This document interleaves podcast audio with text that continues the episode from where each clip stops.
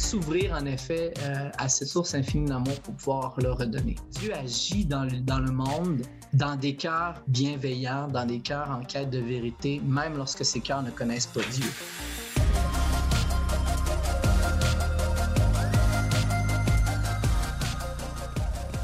Bonjour et bienvenue à Parésia, votre balado qui prend le temps de penser. L'Église et la culture sexuelle post-68 n'ont pas fait très bon ménage. Depuis la révolution sexuelle au 20e siècle, la culture occidentale semble s'être émancipée d'une moralité prétendument incapable d'assumer les idéaux modernes de liberté de conscience et d'exercice de ses fonctions relationnelles et reproductives. Cela est vrai au point où d'aucuns ont souvent associé la chute de la pratique religieuse catholique au Québec avec le rejet par l'Église de la contraception, de la pilule, du divorce ainsi que des relations prématrimoniales. 60 ans plus tard, ne voyons-nous pas les méfaits et blessures engendrés par une conception immature de la sexualité? Ne payons-nous pas au prix fort le laxisme en cette matière? Il me semble que s'impose aujourd'hui une conversation à tête reposée sur cette question névralgique. Quel est le véritable enseignement de l'Église sur la sexualité humaine? Celle-ci est-elle pertinente pour notre monde actuel au point où même la jeunesse pourrait y voir une approche humaine et libératrice? Pour répondre à toutes ces questions et bien plus, je suis en compagnie d'Alex Deschaines. Bonjour. Bonjour. Alex Deschaines, vous êtes jeune père de famille, fondateur et directeur euh, des équipes Ignis euh, au Canada, un organisme destiné à accompagner jeunes couples et familles à la suite de l'enseignement de Jean-Paul II, ce, grand saint euh, qui nous a enseigné énormément de choses sur la sexualité. Nous aurons l'occasion d'en discuter. Vous êtes également conférencier, youtubeur, doctorant en philosophie et auteur de ce premier ouvrage qui nous guidera dans cette conversation.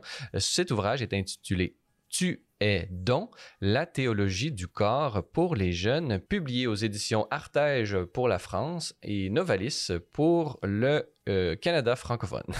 Alors, euh, Alex Deschaines, euh, d'abord, est-ce que tu peux te, te présenter. Euh, on va se tutoyer puisqu'on se connaît euh, depuis longtemps. Alors, est-ce que tu peux te présenter et nous donner un peu euh, les raisons, peut-être biographiques et intellectuelles, qui t'ont fait t'intéresser d'une manière passionnée à cet enseignement de la théologie du corps de Saint Jean-Paul II? Alors, je viens de loin, j'ai envie de dire. Je pense que j'ai écrit ce livre parce que moi-même, j'ai beaucoup souffert.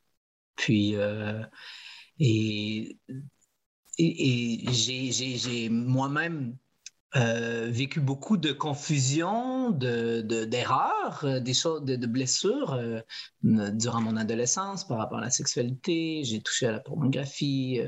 je, je tombais amoureux d'une fille quasiment toutes les deux semaines. je pensais aimer alors que souvent, je, pensais plus à leur corps qu'à elle en réalité.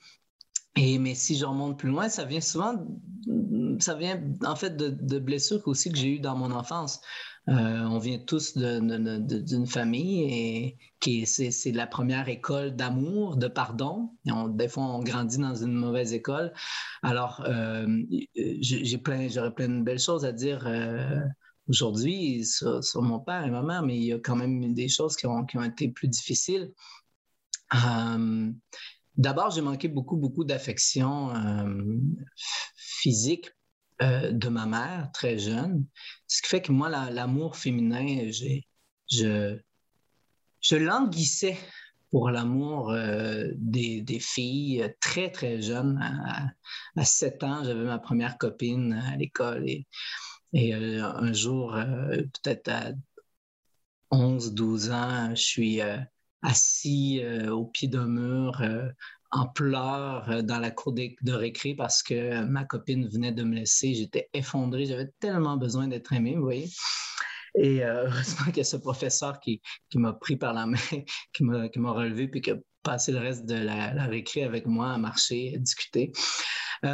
Et aussi, je, enfant, je reviens à mon enfance, donc, c'est-à-dire le milieu familial, j'ai été malheureusement très jeune, été exposé à la pornographie. Mon père en consommait. C'était quelque chose qui, qui, qui cachait difficilement, on va dire, qui était présent. Euh, et je, suis notamment tombé sur une revue quand j'avais peut-être cinq ou six ans. Et, euh, et, ça a été un choc, un tremblement de terre ces images-là auxquelles j'étais exposé, que je comprenais pas du tout, en même temps qui est une sorte de curiosité. Donc voilà, c'est qui très jeune, j'ai été euh, affecté par ça. Je, peux dire une chose par rapport à mon père, ceci dit, je le remercie parce qu'il euh, m'a non seulement donné le droit, mais même encouragé euh, de, parler de ça aujourd'hui ouvertement. Est-ce que tu viens d'une d'une famille religieuse? Est-ce qu'il y avait une dimension religieuse? Oui, alors en effet, lorsque j'étais enfant, j'allais à la messe avec ma mère. Elle m'amenait à la catéchèse pour les enfants.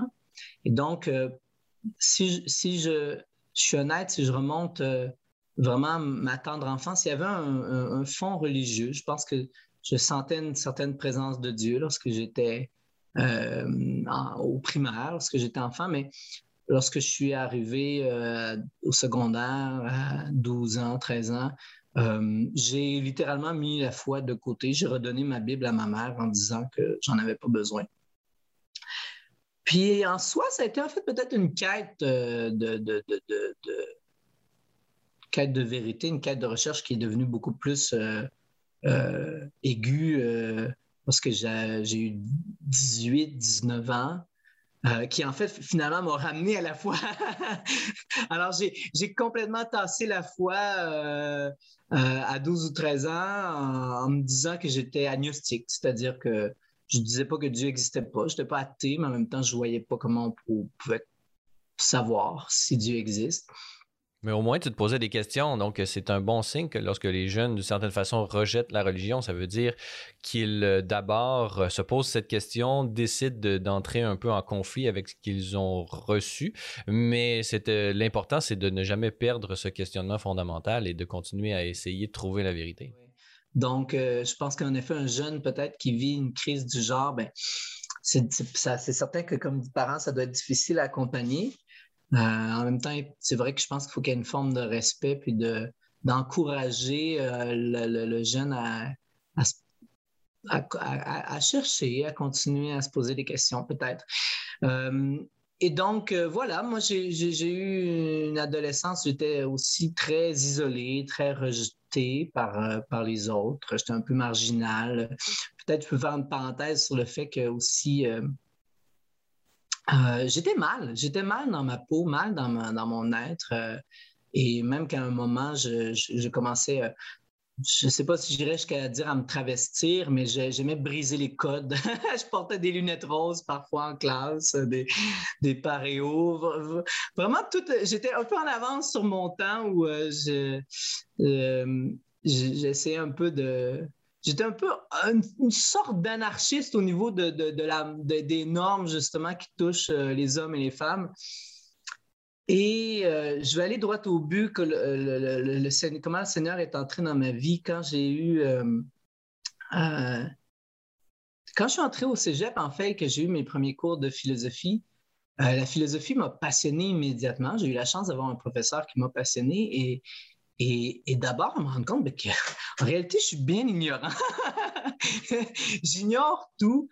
Et, et, vraiment, là, je, me suis mis en quête de vérité, en quête de sens, à essayer de, de comprendre d'où je venais, comprendre euh, qu'est-ce que je peux savoir et me rendre compte qu'en fait, je mets, euh, vers la fin de mon secondaire, je, il reste qu'il y avait quand même un besoin spirituel et je m'étais un peu tourné vers le New Age.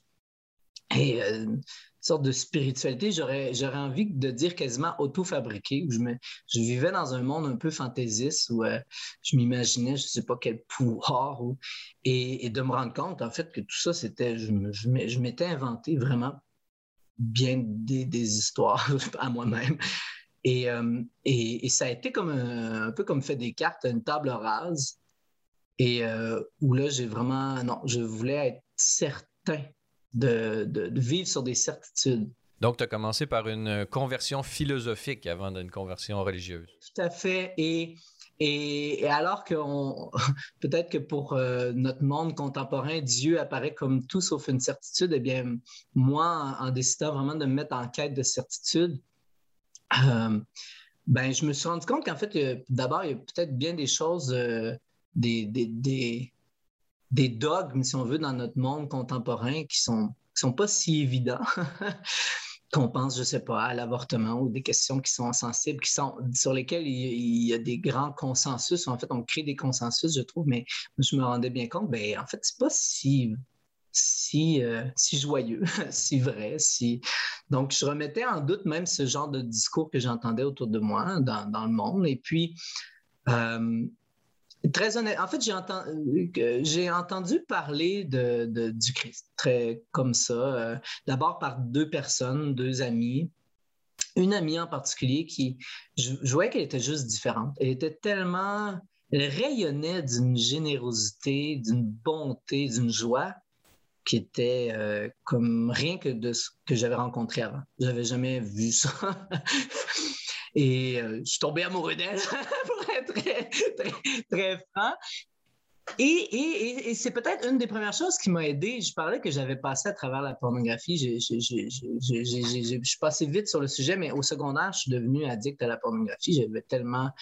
Euh, j'étais tellement attiré par les filles et, et, je vivais dans cet imaginaire, vraiment. La pornographie nourrissait un monde imaginaire. Et cette fille-là qui était tellement, euh, tellement belle, je veux dire ainsi, mais je, me suis vite rendu compte que je ne pouvais pas me faire du cinéma avec elle. Je ne pouvais pas, je pouvais pas transmettre sur elle, et en fait sur aucune femme, hein. euh, c'est la suite logique des choses, mais que je pouvais, voilà, que je me rendais compte que la pornographie me donnait une image tellement fausse de la femme, tellement erronée. Euh, et, donc, ça peut-être été un premier pas et un premier pas aussi vers le Seigneur. C'est qu'évidemment, elle, c'est une femme croyante et puis elle me parlait de Dieu. Et, et, vraiment, ma vie a commencé à changer, que elle était tellement euh, différente et bonne, comme je disais, que moi-même, ça m'inspirait des actes de bonté. Je commençais à cesser d'être égoïste puis à, voir les autres dans. Je commençais à m'intéresser aux pauvres, euh, à, quiconque euh, semblait en besoin. Et Ceci dit, je voyais pas. Lorsqu'elle me parlait de Dieu, et pas qu'elle me, qu'elle essayait nécessairement de m'évangéliser, mais doucement, elle m'en parlait un peu. Mais c'est-à-dire qu'elle m'évangélisait peut-être, mais que c'était pas du prosélytisme. Elle n'était pas comme toujours en train de. La relation était là d'abord, on était des bons amis. Eh bien, euh, euh, lorsqu'elle m'en parlait, c'était la, la, chose sur laquelle je, j'accrochais pas, je comprenais pas vraiment. Et puis, j'ai parlé de ma conversion philosophique à travers la philosophie. Pardon, hein, je prends beaucoup de, chemins. Euh, euh, je, suis un chemin, mais en même temps, je prends, on dirait, des petits chemins de traverse. Là, mais euh, je reviens donc à, travers la philosophie. ben, en fait, le, ce professeur que j'ai mentionné a osé nous parler de la conception un peu comme la philosophie chrétienne, si on veut, la conception chrétienne de l'homme et, pour lui, ce qui est, en tout cas du moins dans ce qu'il nous présentait, euh, au centre, si on veut, d'une sorte d'humanisme chrétien, il nous disait que ben, tout être humain est profondément blessé et que fondamentalement, l'homme ne n'est pas méchant ou, euh, bon, mais, mais blessé. Et que et, que souvent les êtres les plus euh, malfaisants, on va dire ainsi, mais ce sont aussi des êtres profondément blessés. Et que le chrétien est celui qui reconnaît sa blessure, euh, lui parlait de lieu de mort, qui est capable de faire face à ses propres lieux de mort et d'aimer l'autre dans sa souffrance, d'être capable de pardonner. moi, je faisais tout de suite des liens avec euh, ma mère, en fait. la relation que j'avais avec ma mère qui était très difficile et j'ai et j'ai commencé à avoir de l'empathie ou de la compassion, en fait, pour ma mère. Comprendre qu'elle aussi, je voyais, en fait, j'ai commencé à analyser, si on veut, à comprendre la dynamique de son mariage, hein, du mariage de mes parents et à voir qu'il y avait beaucoup de souffrance aussi dans ce mariage-là. Et commencer à. J'ai en fait commencé à vouloir aimer ma mère, à vouloir la pardonner. Et ce vouloir-là, de vouloir aimer, vouloir pardonner, mais je me suis vite rendu compte que je ne l'avais pas. J'étais pas capable d'aimer, j'étais pas capable de, pardonner. D'ailleurs, le professeur avait dit ça, c'est qu'on n'est pas capable de donner l'amour qu'on n'a pas. Il y a quelque chose peut-être au Québec par rapport à ça. Je pense, euh, ça me fait penser au peut-être pas dans sa forme euh, cinématographique. Je ne veux pas nécessairement faire d'analogie trop proche avec ton expérience, mais le film euh, J'ai tué ma mère de Xavier Dolan, c'est un peu ça. Là. Il y a comme un, il y a comme il y a un problème de relation personnelle, de filiation. Je ne sais pas si c'est lié au et le fait que le grand succès que ce film-là a eu, peut-être qu'il y a quelque chose de, lié. Euh, ce, serait, ce serait intéressant de voir parce que malgré que je suis un grand amateur de cinéma, je dois avouer que je connais très peu l'œuvre de Xavier Dolan. parce que peut-être pas un Québécois, euh, en tout cas en 2021. Je sais pas si c'est quelque chose. Au moins un. au moins. oui, je, devrais, je devrais en effet euh, découvrir. Et donc, euh, si je reviens à mon expérience, je voulais être capable d'aimer. Puis, euh, et, donc, ce professeur disait qu'on ne peut pas donner l'amour qu'on n'a pas. Alors, je me dis, bon, je suis un peu mal foutu. Or, il y a une personne qui a aimé toute l'humanité et qui a été capable d'aimer même ses bourreaux et les pardonner, et c'est le Christ. Et c'est ainsi qu'il nous l'a présenté, aussi simple que ça. Et donc, c'était comme un espoir que je peux puiser dans l'amour du Christ pour aimer à mon tour, parce que le Christ m'a aimé. Ben, Jésus, bon. Et je suis parti avec ça, mais en même temps, euh, ça, ça, ça soulevait aussi beaucoup de questions. Je suis retourné voir le professeur en privé, je lui ai posé la question, je lui ai dit, mais, mais le Christ, c'est quoi? C'est une puissance intérieure dans laquelle je peux puiser? Et au lieu de me faire une catéchèse, je ne sais pas quoi, il m'a simplement encouragé, il m'a dit, oui, vas-y avec ça. Et donc, peu à peu, sans m'en rendre compte, en fait, je voulais aimer ma mère, je voulais aimer mes soeurs aussi, aimer ma famille, être capable d'aimer les gens autour de moi et de pardonner. Bien, je me suis mis à prier, sans savoir en fait que je priais peut-être. Je, demandais euh, à qui je parlais, à, Jésus, je parlais euh, oui, je, demandais être capable d'aimer à mon tour, être capable de pardonner. Ça me semblait si beau. Et j'avais vu, comme je disais, cette amie aussi qui était, qui, était tellement rayonnante. Et je voulais être capable d'aimer de cette manière-là. Et voilà comment ça se passe. Un matin, je suis assis euh, dans ma chambre, sur mon lit. Mon lit, à cette époque-là, était tout proche de, Je me souviens très bien de la scène. Euh, vraiment... J'avais la fenêtre juste à côté de moi. Et je fais rien, je pense à rien, je suis pas en train de prier, je suis juste vraiment en paix. Et à ce moment, il y a eu une lumière, une grande lumière, pas tant physique qu'intérieure. Dieu était là. Dieu était là. Point. Il était là. J'étais rempli d'une joie indescriptible. Je riais, je me disais, mon Dieu, je pourrais penser que je suis fou, mais non, je sais que c'est vrai, tu es là. Dieu me voyait et je savais que c'était vrai. Et, alors, vous voyez, euh, euh, Sartre a vécu la même expérience lorsqu'il était euh, jeune enfant et lui, il a rejeté ce, regard de Dieu. Il n'a pas voulu être vu par Dieu, alors que moi, c'était une joie. J'ai fait waouh! Et à partir de ce jour-là, je n'ai jamais douté c'est à ce jour-là que Dieu est entré dans ma vie. J'ai voulu mieux comprendre ma foi, mieux connaître. Et oui, je me suis posé des questions. Est-ce que vraiment Dieu existe? Et qui est Dieu? Et qu'est-ce que Dieu? Et, mais des questions qui m'ont juste poussé vers l'avant. Jamais j'ai remis en question. Euh, je savais que Dieu existait. C'est drôle, c'est aussi c'est comme ça. Moi, j'ai tout reçu d'un coup. Ça a été Dieu, Jésus-Christ, l'Église catholique. j'ai pas, été vers le protestantisme ou quoi que ce soit. Peut-être à cause du, du milieu d'où je venais, je ne sais pas, mais vraiment, je suis aussitôt revenu vers l'Église catholique. C'était le référent premier. Donc, ton expérience a été vraiment celle d'une libération, c'est-à-dire d'une, suffisance euh, euh, dans laquelle tu avais porté la culture ambiante qui t'entourait. Euh, tu, as remarqué la prison dans laquelle tu t'étais peut-être toi-même enfermé et Dieu t'a permis de te libérer. Donc, c'est vraiment une expérience libératrice. C'est au cœur de ta, de ta conversion. Exactement, peut-être, si j'ai envie de résumer, parce que j'ai fait comme beaucoup d'apartés, au fond, je pense qu'il y a toujours une quête de sens, une quête de vérité, d'authenticité très, très tôt, très, quête d'amour, deux, deux, quêtes, hein, une quête d'amour et une quête de vérité qui a, commencé à se manifester à l'adolescence. J'étais toujours enfant, même enfant très curieux, je vais dire un peu, je comprenais vite à l'école et tout. et, et, et, qui, malgré des chemins parfois un peu tortueux, et on a, on a à peine effleuré, je sais qu'on va en parler plus aussi par rapport à l'amour, par rapport à la sexualité. J'ai utilisé des filles, j'ai été utilisé. Et, mais, mais j'ai poursuivi cette quête de beauté, de vérité. Et, finalement, ben, le Seigneur voyait ce cœur qui, qui cherchait, qui désirait, et lui-même, a trouvé le chemin pour venir me rencontrer. Et donc, euh, une fois que cette expérience personnelle, il y a une démarche intellectuelle qui s'est accompagnée puisque tu t'es intéressé euh, justement à cette dimension de l'enseignement euh, de la sexualité par, par l'Église à travers le prisme de ce grand pape et théologien Jean-Paul II, qui, à travers ses catéchèses du mercredi pendant plus de 20 ans, tu pourras me corriger, a déployé un enseignement sur prophétique, puisqu'il nous accompagnera peut-être pendant tout le 21e siècle sur euh, l'enseignement sur la théologie euh, du corps.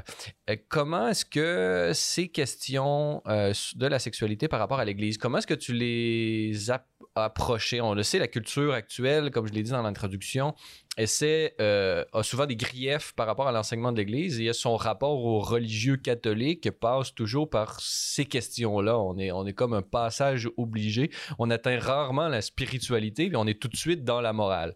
Euh, bien que l'Église essaie de, mettre la morale comme étant une conséquence de la spiritualité, on dirait que le monde part de la moralité pour se rendre à la spiritualité. Il y a comme un, un pont euh, qui est brisé. Comment est-ce que tu interprétais ça dans ton expérience de jeune je vais, simplement poursuivre mon parcours parce que c'est vrai que nous-mêmes, de la manière qu'on présente, souvent, il y a un danger à, vouloir, euh, vouloir automatiquement changer la vie des gens.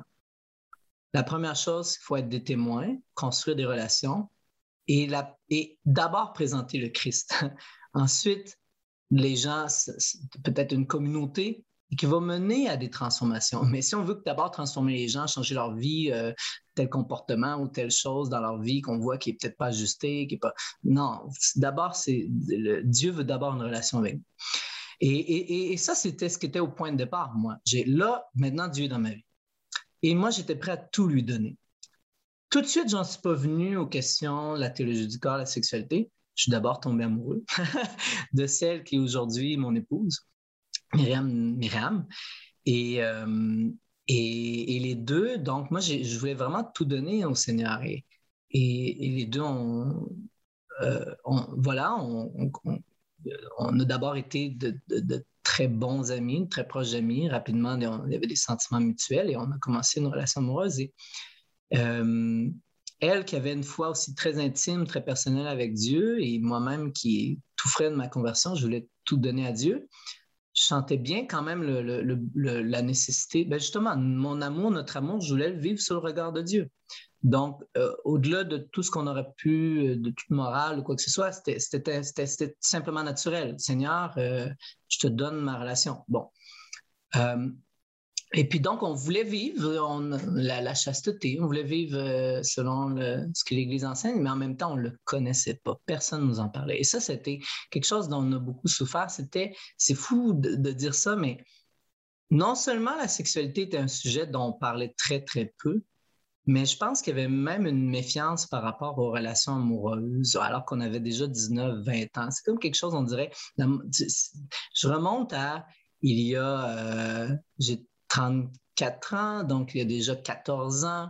Donc, ça semble peut-être inusité à dire, mais même dans les groupes de jeunes qu'on fréquentait dans les rassemblements de jeunes et tout ça, on n'en parlait vraiment pas. On n'en parlait pas de l'amour, on ne parlait pas de la sexualité, des relations amoureuses. Euh, il y avait beaucoup de, aussi de peut-être d'emphase mise sur la vocation, mais la vocation comprise dans un sens peut-être unilatéral, la vocation célibat consacré. Et là-dedans, je ne vois pas nécessairement de, mauvaises intentions, simplement que c'était négligé. Et donc, Myriam et moi, on ne savait pas comment vivre notre amour, on ne savait pas comment vivre notre sexualité.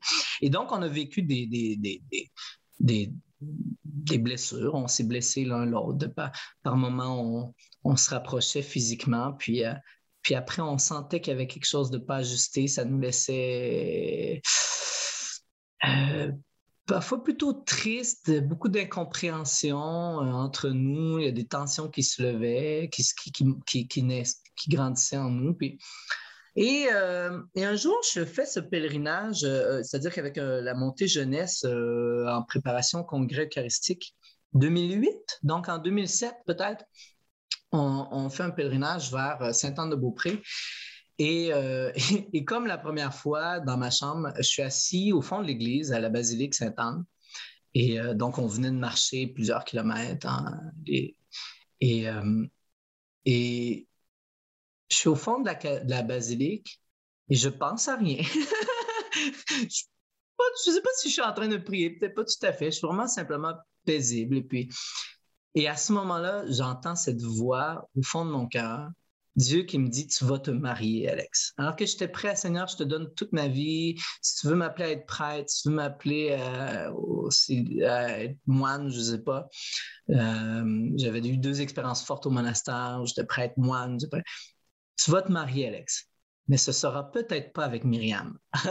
Et aujourd'hui, je suis marié avec elle. Mais, mais aussitôt que j'ai reçu cette parole-là, je l'ai compris tout de suite. C'est pas Dieu qui me disait, tu te marieras pas avec Myriam, qui tassait notre relation, mais qui voulait que je le mette lui au centre d'abord.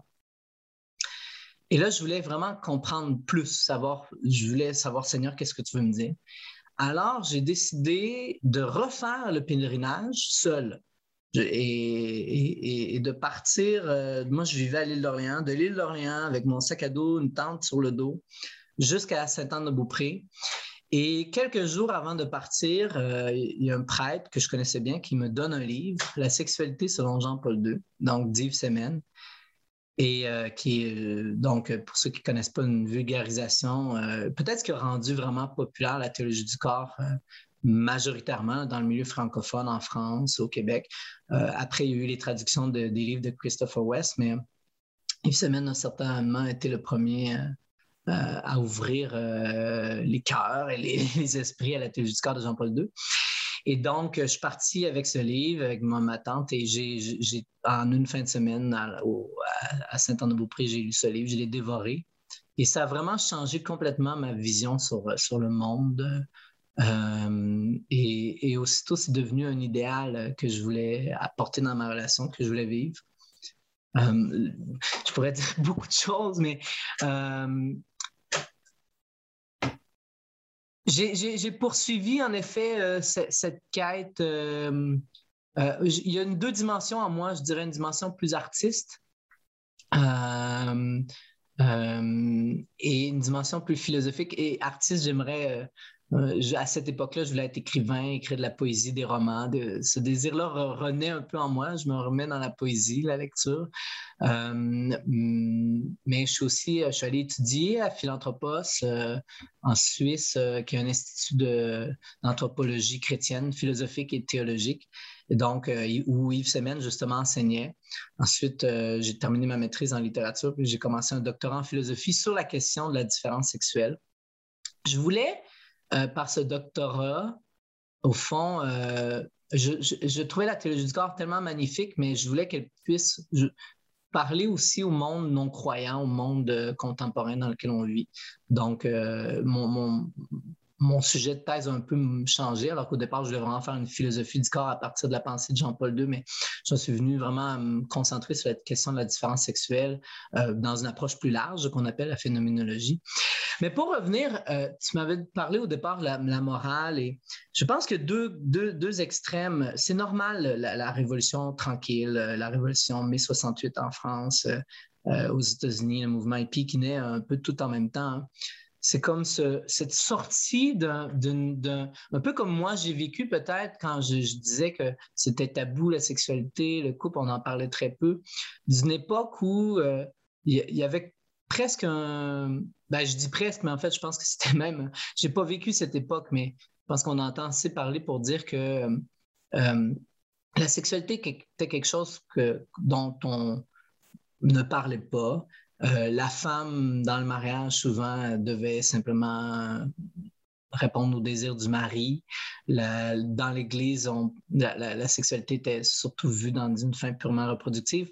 Donc, ce que Jean-Paul II apporte, et, évidemment, aujourd'hui, on voit aussi l'autre envers, qui est toute une sexualité sans sens du sacré. C'est-à-dire sans... Le sacré, c'est, au fond, reconnaître des, un caractère inviolable, intouchable à quelque chose. Mais la personne humaine, c'est un mystère inviolable. Je ne peux pas. Hein, je pense qu'aujourd'hui, avec la, on, dénonce la culture du viol, tout le mouvement MeToo, qui est une excellente, jusqu'à certains points, une excellente chose de, donner la parole aux victimes et de, dénoncer les, les crimes sexuels. C'est de reconnaître quand même que, voilà, il y a quand même dans la sexualité, c'est la personne humaine.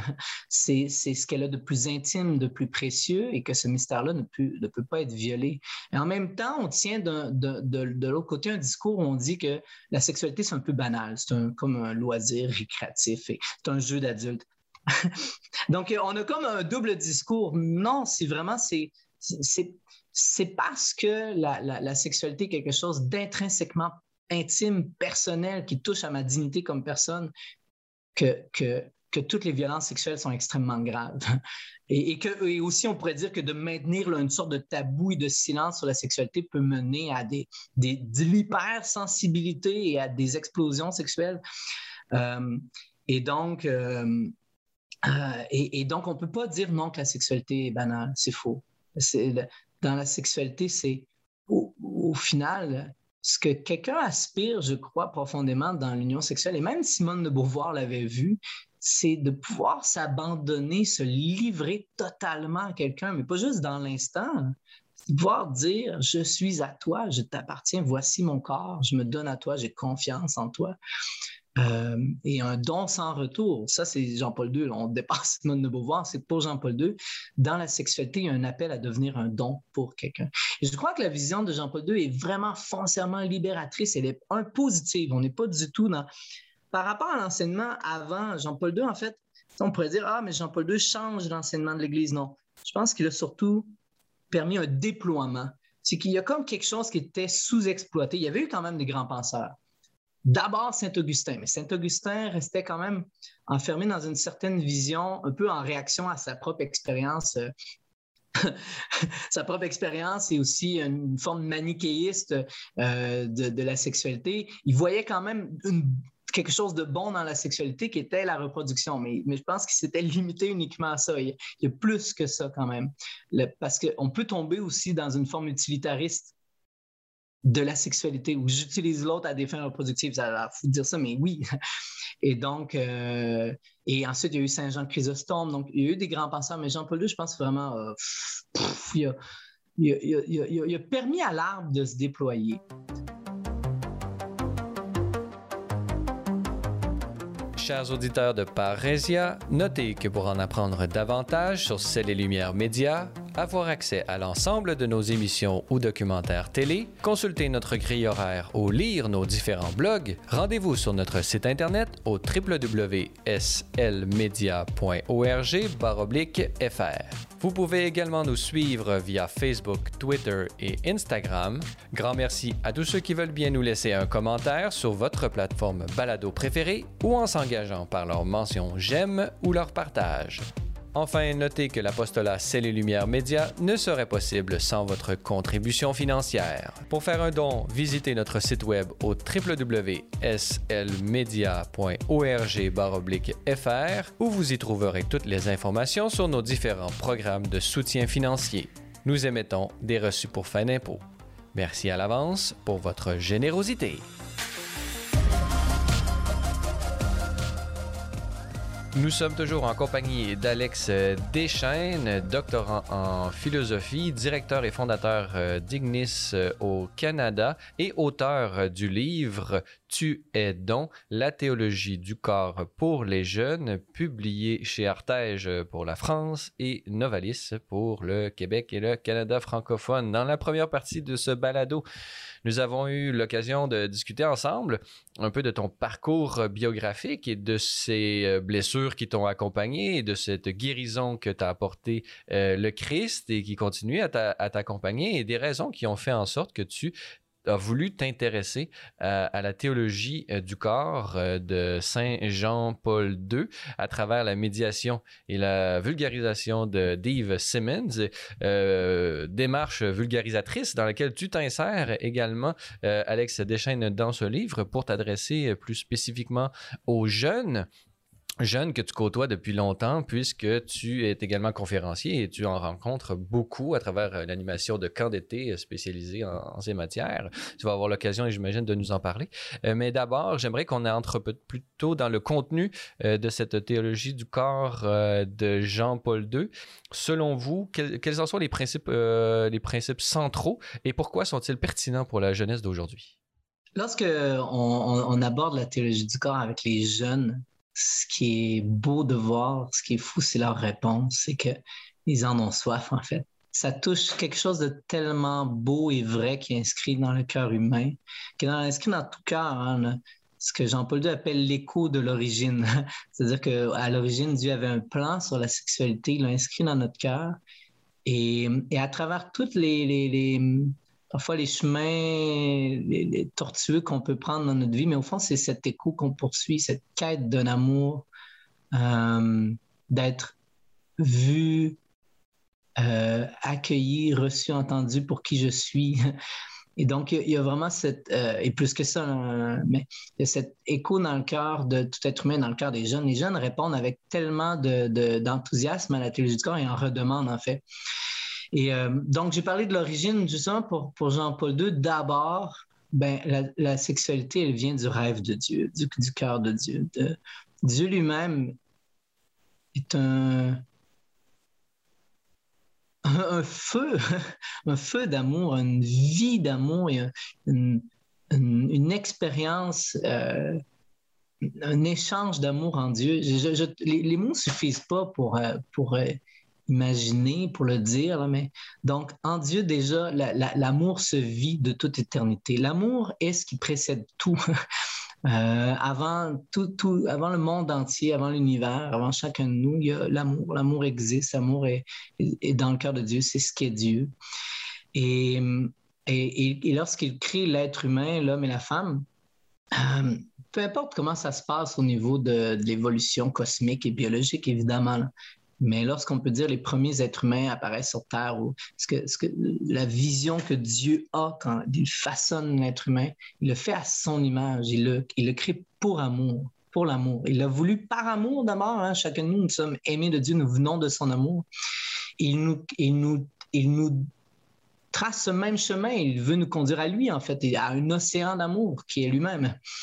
Et et, non pas juste, ce qui est beau, c'est qu'en fait, c'est que le Seigneur veut des relations d'amour entre les êtres humains aussi. C'est qu'il crée les, êtres spirituels, les anges et les êtres humains capables d'amour, capables de relations d'amour entre eux, et que et Dieu se communique à travers ces relations-là. Donc Dieu crée l'être humain, homme, femme, à son image, et, cet appel à l'amour, il l'inscrit jusque dans leur corps, dans leur, sexualité, la masculinité, la féminité, le fait que soyons dans notre corps euh, différents hein, et complémentaires.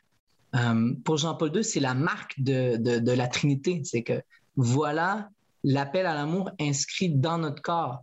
S'il y a une chose qui distingue l'enseignement de l'Église par rapport à l'enseignement par rapport à ce que la culture véhicule comme vision du corps, c'est que dans notre culture, de plus en plus, on présente le corps comme quelque chose de purement biologique, mécanique, alors que pour le christianisme, le corps est imprégné de l'esprit. Il y a une vie de l'esprit dans le corps.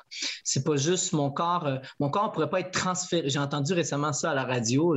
Un jour, on va pouvoir rendre l'homme immortel. On va transférer son intelligence dans un ordinateur. Je me disais, mais tu, blagues, là, c'est fou de penser que de vivre dans un ordinateur peut donner l'éternité. Quel genre d'éternité?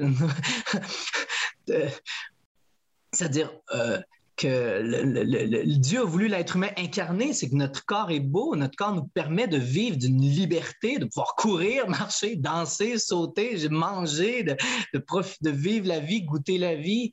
Et Rien de ce qui est humain est étranger à, l'amour et à la volonté de Dieu sur nous. Comme le dit Saint Irénée, la volonté de Dieu, c'est l'homme debout, l'homme pleinement épanoui et, déployé. On voit un corps. debout, on voit un corps, un être humain qui se tient sur ses deux pieds, la tête en haut. Voilà. Et, donc, le corps est significatif.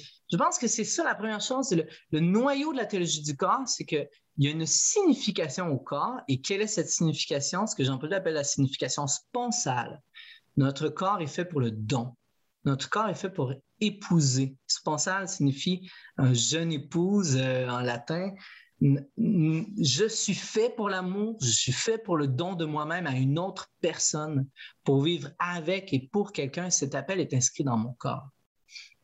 Et, c'est ça pour Jean-Paul II, le, le, corps sexué, la sexualité, le fait que je sois un homme ou une femme, c'est que j'existe de par mon corps dans une relation euh, qui est fondamentale à toute l'existence humaine, en fait, et qui a un appel, en fait, un appel, un appel au don. Donc, fondamentalement, pour Jean-Paul II, le corps est beau, la masculinité est belle, la féminité est belle. Le corps euh, n'est pas quelque chose de purement biologique, mécanique, indifférent à mon identité non plus. C'est que dans mon corps, euh, notre Aujourd'hui, on se pose beaucoup de questions par rapport à l'identité. Et je pense qu'on quelque chose qu'on ne saisit pas ou qu'on omet, je ne sais pas si c'est la chose centrale, mais je croirais que si c'est pas central, c'est vital, c'est au cœur de notre identité. Notre identité, elle est relationnelle. Sommes d'abord des êtres de relation. Et mon corps me dit une chose d'abord, c'est que je suis une créature. D'abord, je vis d'une dépendance, d'une relation à Dieu. J'ai été créé par Dieu. Et, et, et, ensuite, je suis le fils de, la fille de, je suis l'enfant de, de, de, parents. Et mon, mon, corps me met en relation avec les autres. Et euh, le fait que je sois un homme ou que je sois une femme, ça signifie pas que je dois nécessairement correspondre à un ensemble de, de, de, rôles ou de, stéréotypes, si on veut pousser, dans la société simplement que je suis né d'un côté ou l'autre d'une relation qui est fondamentale à l'existence. Et je disais tout à l'heure que l'appel à aimer dans notre corps, euh, d'abord, Jésus-Christ nous fait le même appel, l'appel à aimer à travers notre corps lorsqu'il dit, j'avais faim, vous m'avez donné à manger, j'avais soif, vous m'avez donné à boire, j'étais nu, vous m'avez vêtu, j'étais malade. Qu'est-ce que c'est si ce n'est pas le corps? Nous sommes appelés à aimer à travers le corps. Et ça, c'est une chose. Et ultimement, l'amour le plus grand pour lequel nous sommes faits, c'est de donner notre vie. Et, Dieu a voulu que rendre le corps humain capable d'un tel don, de non seulement pouvoir par leur, permettre à l'homme et la femme dans leur corps de se donner l'un à l'autre euh, et, de, goûter la joie du don. Et dans ton livre, justement, tu cites euh, Jean-Paul II qui, qui dit lui-même N'ayez pas peur quand l'amour présente ses exigences. N'ayez pas peur quand l'amour requiert le sacrifice. L'amour véritable est exigeant.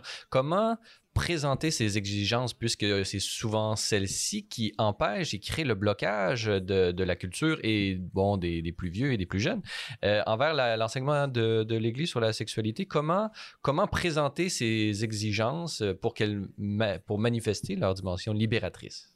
Bien, j'ai mentionné là un aspect. De, tu m'avais demandé d'abord les grandes lignes de la théologie du corps. le premier que j'ai mentionné, c'est notre sexualité est à l'image de Dieu, notre corps est à l'image de Dieu, il est fait pour l'amour.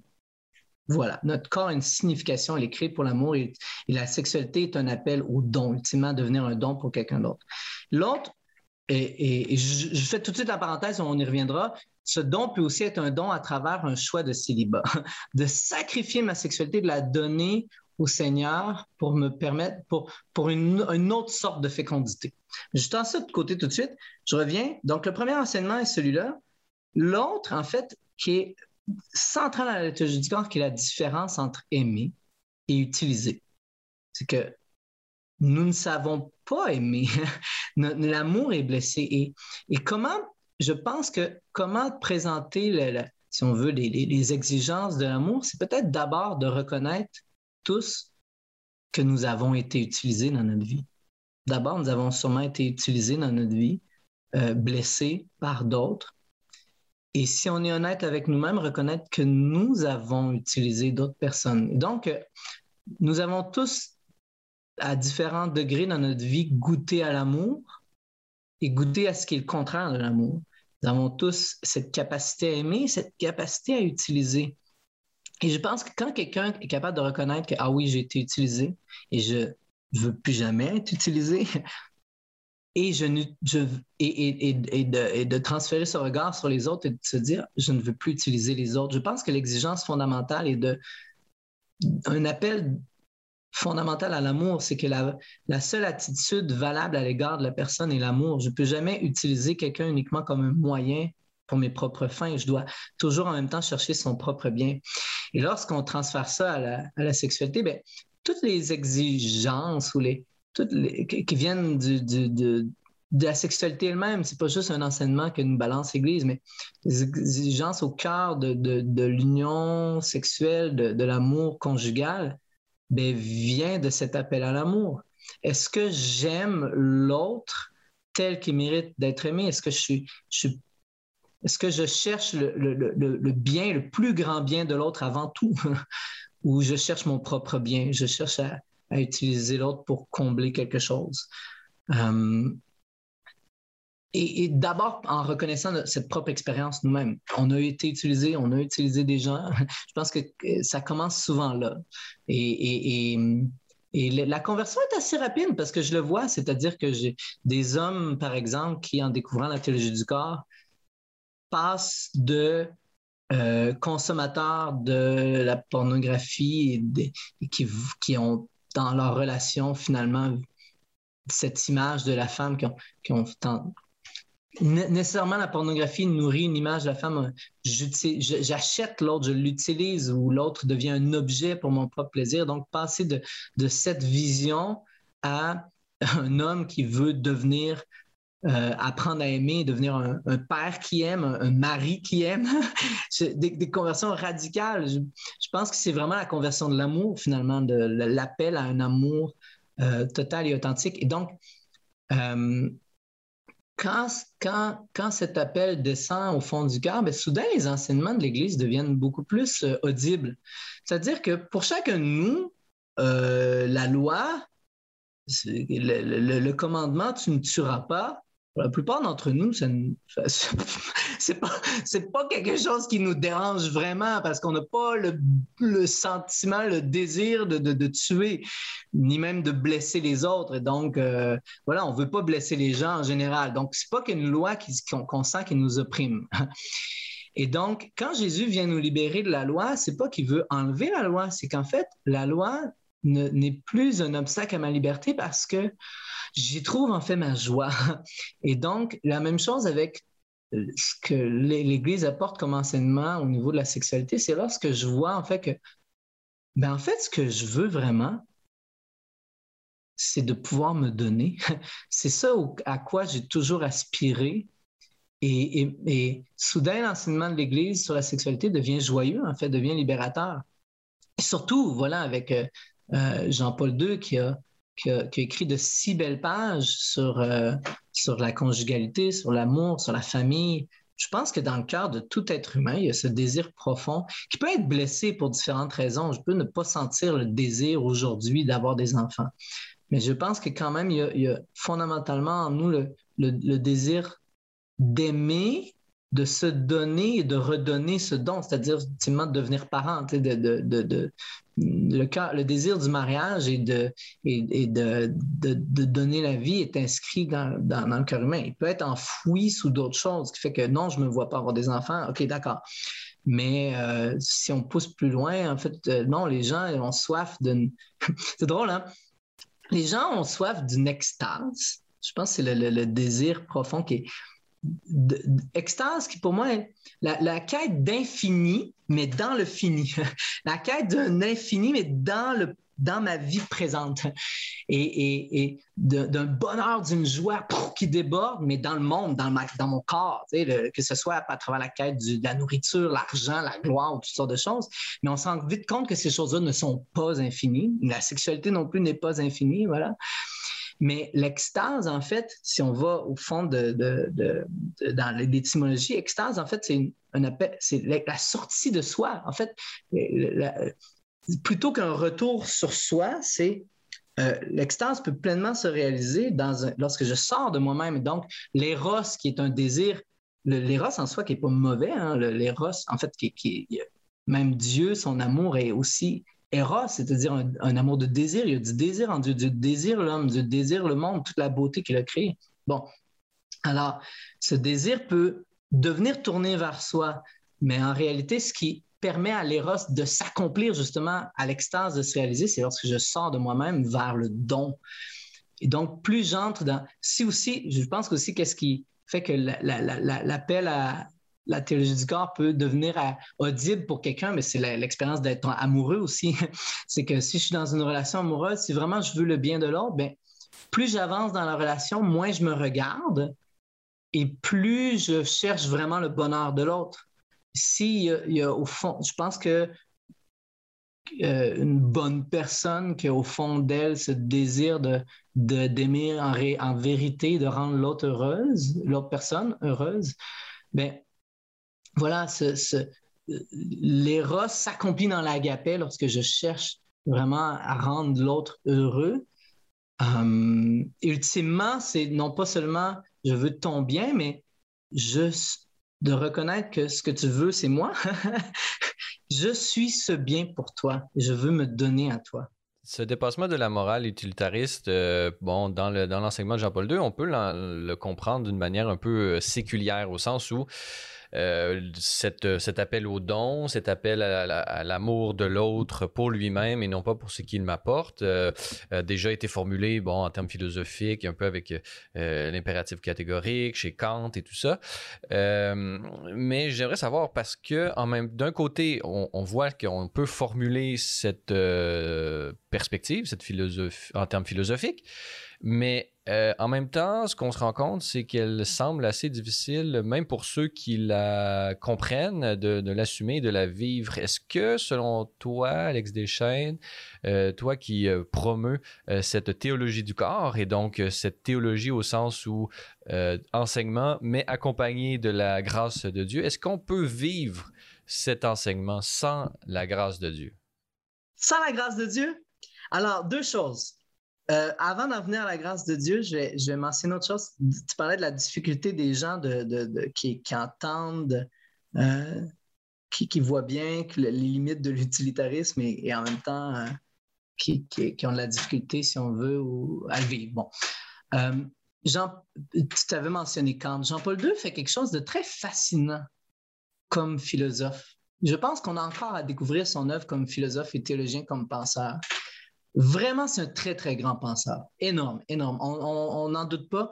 On n'imagine pas. Et, Julia Kristeva, qui est une euh, féministe, avait vu, a dit un jour, je crois après la mort de Jean-Paul II, qu'il était un des deux plus grands penseurs de la personne humaine avec Husserl.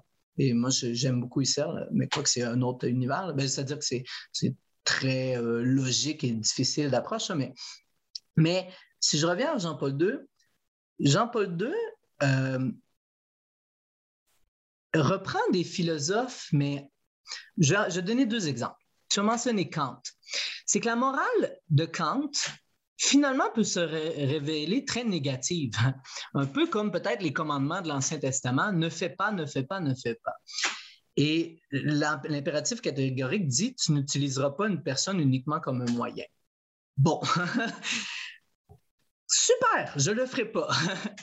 Mais au fond l'être humain, il a une énergie vitale, quelque chose de beaucoup. On est fait pour des valeurs positives, pour aspirer vers quelque chose et pas juste ne pas faire quelque chose. Et Jean-Paul II donne à cet impératif catégorique négatif une, un, pendant positif qui est le commandement de l'amour. Comme, Jésus prend les, dix commandements et finalement nous appelle, mais quel est le plus grand commandement? Aime Dieu, de tout ton cœur, de ton âme, de tout ton, tout ton être, hein, et aime ton prochain comme toi-même. Mais Jean-Paul II reprend l'impératif catégorique, tu n'utiliseras pas une personne uniquement comme un moyen. Il dit la seule, la seule attitude valable à l'égard de la personne est l'amour. Finalement, c'est aime la personne. Voilà comment une personne devrait être traitée. C'est aime les gens. Lévinas, Lévinas qui décrit, qui voit, qui est un penseur juif, qui voit dans, le visage humain un interdit de meurtre. C'est-à-dire que si je regarde un visage face à face, le visage lui-même, de par sa, propre qui apparaît dans le monde, c'est le phénomène du visage, comme il dit, il, dit par les yeux le, caractère sacré de la personne. Tu ne peux pas tuer quelqu'un. alors, le visage chez Lévinas dit ne me tue pas. Jean-Paul II, le corps tout entier dit aime-moi. C'est comment il reprend donc. je pense que Jean-Paul II permet vraiment de libérer quelque chose. Ce n'est plus juste une morale négative, mais vraiment poursuit l'amour. Poursuit l'amour. Et oui, tu l'as bien dit, en effet, mais en même temps, cette quête d'amour, comme je l'ai vécu moi-même jeune, mais je ne peux pas donner l'amour que je n'ai pas reçu. Et, ah, sur un plan humain, on est tous des êtres limités. Et si on va, je pense, au bout de notre quête d'amour, de, beauté, de vérité, mais ben, on se rend compte que d'abord, ben, Dieu est beauté, Dieu est vérité, Dieu est amour, qu'il est la, beauté à l'origine de toute beauté dans le monde, l'amour à l'origine de tout ce qui existe. Et, et que, voilà, il y a cet océan infini d'amour dans lequel je peux j'allais dire dans lequel je peux puiser au quotidien, en fait, qui veut vivre en moi. c'est ce qui est fou, c'est que Dieu, Dieu veut pénétrer tout mon être, Dieu veut une relation avec moi. quand, quand on y pense, le créateur de l'univers veut, euh, je, je, parler en termes mystiques et chrétiens, mais c'est ça, Dieu veut m'épouser, Dieu veut se donner à moi de manière intime et personnelle, il veut m'appartenir. C'est quand même quelque chose. le créateur de tout plus grand que tout ce qu'on peut imaginer, veut être à moi. Et donc, euh, la capacité à se donner, je pense, vient avec la capacité à accueillir cet amour de Dieu, à s'accueillir soi-même. Hein. Euh, des fois, on a de la difficulté à s'aimer soi-même. Il hein. faut s'accueillir soi-même des mains de Dieu, accueillir notre identité de Dieu, accueillir tout ce qu'il a nous donné. Et moi-même, au quotidien, à travers mon ministère, par exemple, euh, je suis très souvent, des fois, je me rends compte, ben, est-ce que là, le ministère que je mène en ce moment, c'est mon plan à moi ou bien c'est le plan de Dieu? Est-ce que je, l'abandonne à Dieu? Est-ce que je prie le matin quand je me lève? Est-ce que je prie le soir quand je me couche? Est-ce que je donne? Euh, je suis particulièrement fier aujourd'hui de vraiment, vraiment aujourd'hui, alors qu'on se parle, ce matin, je me suis vraiment levé en, en voulant donner chaque instant au Seigneur, ce que je n'avais pas fait vraiment dans la dernière semaine. il faut s'ouvrir en effet euh, à, cette, source infinie d'amour pour pouvoir le redonner. Dieu agit dans le, dans le monde dans des cœurs bienveillants, dans des cœurs en quête de vérité, même lorsque ces cœurs ne connaissent pas Dieu. Je pense que Dieu agit. Donc, secrètement, des gens arrivent à donner sans savoir que l'amour qu'ils poursuivent et qu'ils donnent vient de Dieu il y a du beau aussi chez les non-croyants pour le voir. Il faut être capable de voir la, beauté dans le monde. Euh, mais je pense que quelqu'un qui a un cœur euh, vraiment ouvert, euh, ben, il finit par atterrir en Dieu. Euh, mais en même temps, voilà, on a, aussi notre histoire personnelle qui fait que peut-être on, est, on associe à Dieu une image. C'est fou le nombre d'athées que j'entends. Oh, Dieu, la barbe blanche, j'ai rejeté ça, mais j'espère. si tu penses que je conçois Dieu comme un législateur avec une barbe blanche, non.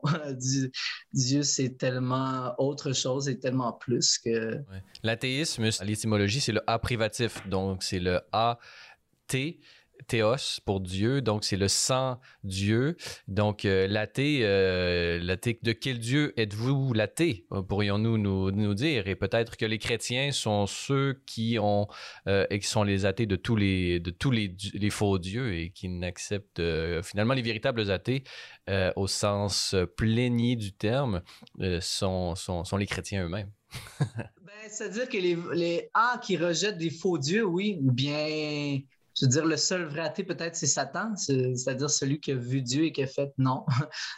Lui, il est l'athée du vrai Dieu, mais nous, nous sommes les athées des faux dieux.